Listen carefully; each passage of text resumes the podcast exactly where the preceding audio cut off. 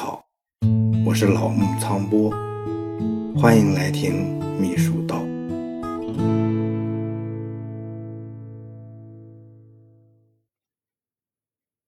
前面呢谈了文胆的秘密里面冲评委和当保管这两个问题，是说要成为一个文秘写作高手，就要注意及早的构建正确的评价体系和丰富的写作资料库，立标准。定方向，深挖洞，广积粮，就不怕打硬仗。这次呢，我要谈进入文胆境界的一条小路，那就是装领导。之所以说这是一条小路呢，呃，是因为装领导这种体悟啊，的确是不足外人道，但却是一种能够提高秘书文字服务水平很务实的一个途径。这里面的道理。虽然并不深奥，但是呢，呃，即使有所领悟的人，也不会很坦率的就告诉你，因为呢，作为领导，很难要求秘书学自己、装自己，这呢容易误导人，也有标榜之嫌。其他人呢，也会基于为尊者会这样的顾虑，不会轻易的告诉你要装成领导来搞材料、写文章，因为这好像呢是背地里搞领导的盗版。甚至呢，是对领导权威的一种挑战。我们常说呢，秘书工作需要悟性，也就是指对类似这些只可意会不可言传的道理的一种领悟能力。在此之前，你肯定听说过这样的话：说秘书要身在兵位，胸为帅谋；还有呢，就是要关起门来当领导。这些话都是啥意思呢？我一个小兵，你让我谋划大领导应该思考和研究的问题啊！关起门来没人的时候，我可以当领导。那打开门呢？我还不是秘书一个吗？你也肯定有过这样的体会，那就是很多秘书同行都很有才华，文字功底和基本素质也都非常好。提起笔来有思路、有章法、有文采、有技巧，材料积累呢也算是比较厚重。为自己写一些东西的时候呢比较顺手，但是呢为领导搞材料、写文章的时候，总是难以符合领导的要求。尤其是在写领导重要讲话和理论文章的时候，就更容易出现呃比较大的违和感。这种情况呢很普遍，也很正常。其中的原因呢也并不复杂。我们可以跳出来，离远点观察分析这里面的道理。这不仅呢对秘书工作，而且对解决职场中的许多问题都很有帮助。就写作本身来说，为了阐述一种思想，或者是说明一个问题，可以选择很多种的表达方式。任何一个文字作品，从开始酝酿到定稿之前，都有无限可能的模样。从一个词到一个句子。从若干个句子呢到一个段落，从若干个段落到整篇的文章，这其中经历了很多的过程。那些大胆的构思、精巧的布局、选择、放弃、增减、取舍、推敲、斟酌，每个过程中呢又包含着太多的细节。你呢也不要迷信那些一马可待、一挥而就的哎各种传说，才思敏捷啊、出口成章啊，哎都是有的。他是真正的文秘高手，起草文稿、拟制公文，无一不是平中求实，实中求准，准中求稳，稳中求快，无一不是洗尽铅华，厚积薄发。一般的人呢，不知道这背后的艰辛和曲折，总是呢更愿意看到那些表面上的轻松和潇洒。经过若干次的欲仙欲死的磨砺和锤炼，一个文稿或者是一篇文章在成文定稿之后，如果能够得到呃多数人的认可，普遍的感到作品或是立意高远，哎，或是精微巧妙，从内容到形式各方面都非常的好，甚至呢是完美无缺，不可更改，就有可能称得上是篇美文、雄文、大作、力作。读书人呢？会觉得绝好的诗文都充满着魔力。陆游就曾写诗感慨说：“文章本天成，妙手偶得之。”是说这世界上那些绝好的文章啊，其实哎早就有了。比例高超的人，在偶然之间很幸运地得到了它。这呢，就是从结果推演开始，逆向思维，倒过来形容好的文章到底能好到什么程度，简直非人力所能为之。古今中外呢，绝好的文章数不胜数，而其中呢，有很多却是写同一个事物的。比如说，同样是写物，诗词歌赋各种形式都有；同样是写人，有的人呢特别善于描写眼神。有的呢更愿意写动作，还有的人呢只是白描人物的所说所想、所作所为，塑造的人物形象也非常丰满。名家的笔法各有千秋，全不一样。而社会管理呢，距离生活更近、更务实，有着更多的鲜活的细节。即使是同一项工作，由于每个人承担的社会角色是不一样的，对待问题的方式也是不一样的。即使是同样的社会角色，哎，又因为每个人的学识不同，关注点和兴奋点不一样，那么对待事物的看法和表达的方式自然也不一样。你会发现，有的领导更理性，喜欢引经据典、循循善诱的讲道理；有的领导呢更强势，喜欢居高临下、颐指气使的教训人；有的领导呢喜欢提纲挈领。一语中的，有的领导呢讲话面面俱到，细致入微；还有比较特殊的领导，习惯于念稿子。我呢就认识一个很务实的省级领导，啥稿子他都敢用，在台上有板有眼的念下来，完全信任秘书长和秘书班子。但呢，他推动工作呢，特别善于抓典型，能靠自己的人格魅力，牢牢抓住关键人物和关键环节。以点带面，水到渠成，手上分管的各项工作也都很有成效。所以说啊，每一个人呢都会有不同的看待问题的方法，也都有不同的表达方式和工作习惯。那么秘书呢提起笔来，肯定也会有自己的主张和偏爱的笔法。但往往是秘书呢想这样写，用这样的方式表达这样的思想，而领导呢可能会要求你那样写，用另外的思路去谈同一个问题。更困难的是，许多时候领导也没有一个很清晰的思路交代给秘书，提纲呢很粗放，甚至很重要的材料交代任务的时候根本就没有什么思路和提纲。很多文字任务从秘书上手到拿出初稿的这个过程，几乎是由一张草图到盖成大厦，由一个简单设想到完成一个系统工程的过程。在这个过程中呢，有许多问题需要表明态度，提出对策，而表态是否正确，方案是否可行，最后呢要由领导来敲定，由领导决定一个材料、一篇文章最后的样子。这不仅呢是因为领导啊，他始终处于支配地位，最后的文字成果也是以领导的名义公之于众，还因为无论是在能力和水平上，还是在高度和层次上。领导应该能做秘书的导师，但秘书呢要表达导师的思想，既不完全知道领导的观点，又不十分准确地掌握各个细节上的具体要求。那么你会发现，很多文秘写作过程类似于学生面临问题需要导师的指导，而导师呢，导师让学生为自己写教案，然后敲定这个教案，并以此指导学生。当然呢，更重要的是指导工作。你看，搞材料、写文章这事儿，很多时候呢，都处于这样一种十分微妙和尴尬的境地，那就是没人告诉你都有什么具体要求，但是呢，你必须干得符合要求。这是一种深陷迷茫、面临各种问题而要自我救赎的困境。我们不妨称之为“摸石头困境”。摸石头困境是说。要完成任务，只有总体的目标和基本的要求。这呢，就像一条很宽的河，河面上呢露出几块相隔很远才能落脚的石头。这里有一块，那里有一块，哎，很远的地方呢还有一块。这些落脚点，哎，大致的勾勒出一个通向对岸的基本的途径。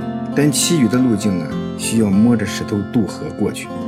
不管你怎样的摸索试探。怎样的迂回曲折，你必须克服各种未知的困难，沿着这个设定的基本路线，按要求抵达彼岸。然而呢，最大的困难呢，还在于是否符合要求，并不是自己说了算。这就如同秘书提出的对策是否得当，方案是否可行，取决于是否符合领导的标准，由领导来选择和决断。你呢，细心观察就会发现，摸石头困境在职场中十分普遍。它最积极的作用是能够有效地调动大家的潜能。充分发挥他们的主观能动性。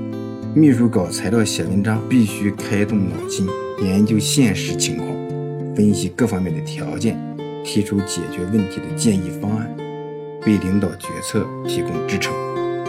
这也证明了文秘写作这个过程，本质上就是以文辅政，参与领导决策的过程。所谓决策，领导的职能在决。参谋助手的职责在策，决就是拍板、决断；策就是策略、策划、出主意。在为领导服务中，能够提出一个很好的主意，这绝不是轻而易举就能做到的事情，需要苦心钻研。有时呢，是石头摸遍，就是为了找到符合领导要求的对策方案。摸石头困境呢，不仅有积极的一面。如果基本路径太不科学，渡河人就会难以完成自我救赎。比如当年呢，国民党的败局已定，大势已去，红旗很快就要插遍全中国了。蒋介石呢，却指令自己最得力的秘书陈布雷，在限定的时间内拿出反攻作战计划。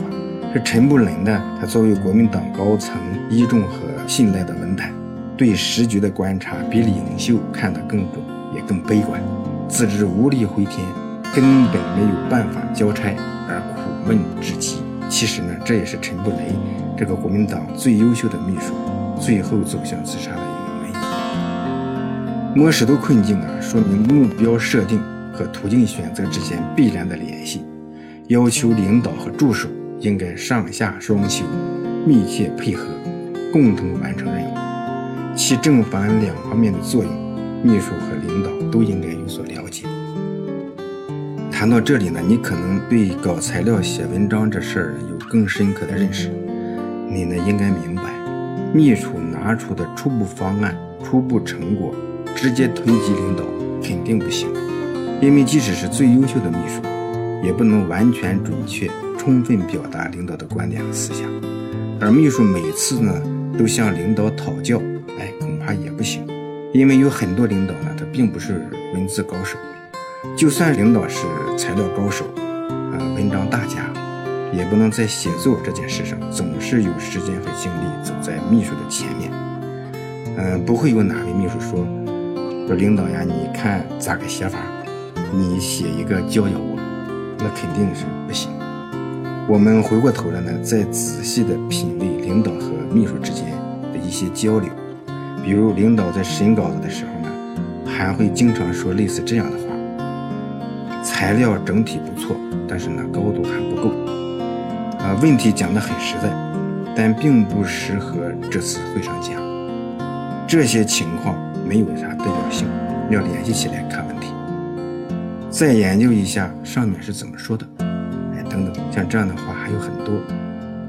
这些话有的是说文章站位上的问题，有的呢是讲看问题的角度问题。有的呢是在批评视野不够开阔，还有的呢是认为，哎，政策上呢把握的不准。归根结底啊，这些话呢，哎，你都可以理解为一个意思，就是你写出来的东西不像是领导的，都是在批评你装领导装的不像。以前呢有一种骗子，装领导的口气给人打电话骗财骗物。如果呢，声音装的很像，接电话的人呢就很容易上当。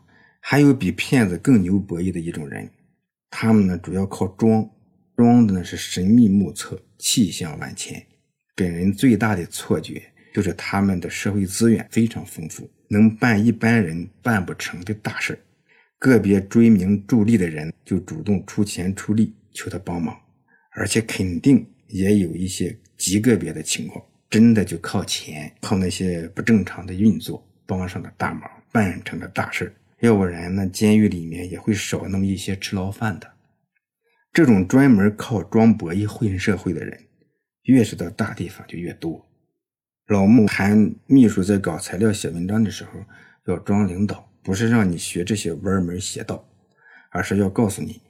秘书要成为文字高手，提起笔的时候可以装领导，设身处地，像领导一样发现和指出问题，像领导一样研究和思考问题，像领导一样解决和处理问题，像领导一样取舍和决断问题，甚至呢使用领导常用的表达方式和语言习惯，哎，说领导该说的话，表他该表的态，定他该定的事儿。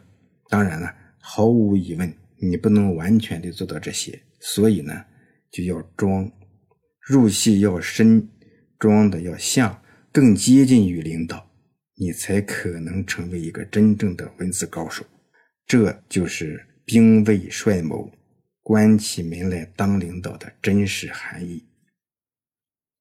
老木苍波在文字功夫和写作技巧之外，谈文胆的秘密。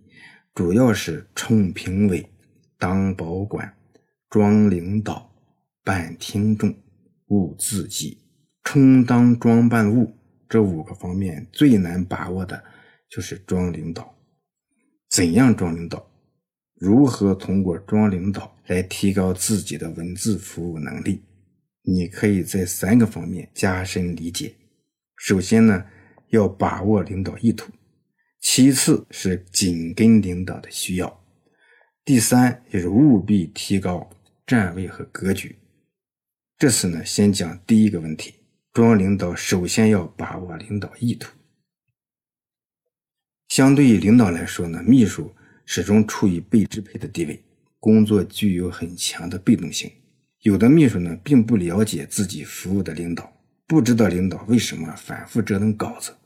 不理解领导组织研究材料的目的，不懂得领导签发文件、呃发表讲话是履行职责的重要手段，只是被动的接受任务，哎加班加点的去完成任务，逐渐的呢变得亦步亦趋，甚至唯唯诺诺，工作呢很被动。其实呢总是被动的跟在后面跑，会让人感到很累。一些有才华的人呢做秘书比较吃力。并不是呢能力不够、水平不足，更可能呢是和领导在配合上出现一些问题。秘书作为领导身边的工作人员，在很多方面是领导的依靠。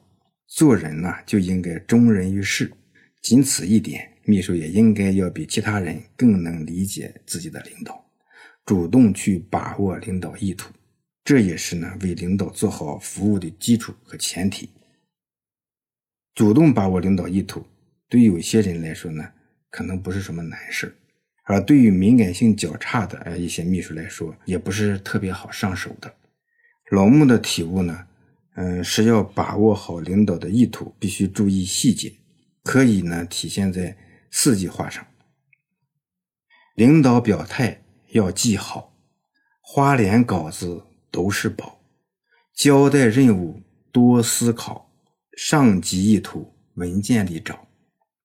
第一句话说，领导表态要记好。领导呢，平时都说了些啥？作为秘书，应该要多留意。有机会跟随领导去开会、出差、考察、调研，要随时注意领导对工作发表的观点和看法，认真体会领导说的话、表的态和做出的指示，而且一定要认真记录下来。有很多看似很平常的话，其实呢都是领导指导工作的真实意图。只要你注意归纳和梳理，就能够在搞材料、写文章的时候体现出这些思想观点。有的领导呢本来就很有水平，谈话的时候呢立场观点鲜明，语言生动形象，可以稍加完善，甚至直接就能在材料和文章里使用。一般呢，领导对自己说过的话会有很高的认同感，有的表达呢还会激发他对工作思路的哎进一步深化，这是十分有利于工作的。嗯，以上呢就是说，领导表态要记好。第二句话，花脸稿子都是宝。有些水平比较高的领导会亲自上手改稿子，领导改过的花脸稿上详细的记录了，呃，他的思考过程，怎样调整的，呃，结构布局呀，否定了哪些观点呢？删去了哪些句子和段落呀？还有增加了什么内容？甚至喜欢什么样的句式，爱用什么样的语气等等，包含着大量的信息。秘书呢，不但要照单修改，而且呢，要格外注意研究其内涵。长期积累领导修改的花脸稿，是一笔很有价值的文献资料。有时间呢，还可以反复研究，领悟领导的思路，会对自己装领导、提高文字水平有很大的帮助。还有呢，就是要重视领导曾经在重要场合使用过的和在重要刊物上发表过的文章，这些呢都是领导比较重视和认可的资料，它代表着一定时期呢领导的工作思路和真实意图。人的思想嘛，都有一定的稳定性和连续性，认真研究这些过去的文稿，对弄准领导的意图会很有好。第三句话，交代任务多思考，秘书呀要格外珍惜。和领导直接交流的机会，尤其是领导和你谈稿子的时候，必须高度重视，集中精力咬紧领导的思路，开动脑筋研究探讨问题，既要多思，又要慎问，还要抓住关键，该问必问。最忌讳呢，就是跟不上领导的思路，又不仔细思考，呃，理解个大概就连续抛出肤浅问题。领导说的是前门楼子。你说的是胯骨轴子，不在一个频道上，那不行。有时呢，领导啊是很希望你能提出问题的，因为呢，提出问题以后呢，大家就能够加深对一些重点问题的思考深度，统一彼此的观点和思路，打破摸石头困境。还要注意呢，在结束前，哎，秘书可以把领导交代的事项简要的复述一遍，领导呢没有新的意图，也就进一步确认了你的理解。第四句话，上级意图文件里找。这秘书在为领导搞材料、写文章的时候呢，常常要配合领导研究贯彻好上级领导的意图。上级领导呢，一般呢，呃，可能不容易见到，但是上级文件一般呢都能够查找到相关的内容。关键呢是这些文件呢都是上级领导哎充分研究认可的，体现着他们对工作的真实意图。秘书呢，就应该主动研究上级文件，尽量的缩小自己与领导在政策水平上的差距。这上级文件，特别是中央和国家层面的文件，都是有关委办厅局的笔杆子们经过深入的研究、反复打磨的结果，并且呢，又都是相关部门协调一致的，呃，一定领域的集体智慧的结晶。同时呢，在谋篇布局、文字表述等方面。都能学到很多东西。秘书呢，不仅要理解和掌握文件的精神实质，知其然，呃，还要知其所以然。另外呢，还应该记住重要内容和关键语句，特别是对重要工作的新观点、新提法、新论述，都要有对比的分析，深入思考，理解透彻，及时更新知识，并且能够在实际中呢灵活的运用。总之，准确地把握领导意图，主动提高服务的针对性，才能在搞材料和写文章的过程中，更好地发挥出参谋助手作用。下次呢，再谈另外两个问题，也就是如何跟紧领导需要，怎样有效地提高站位和格局。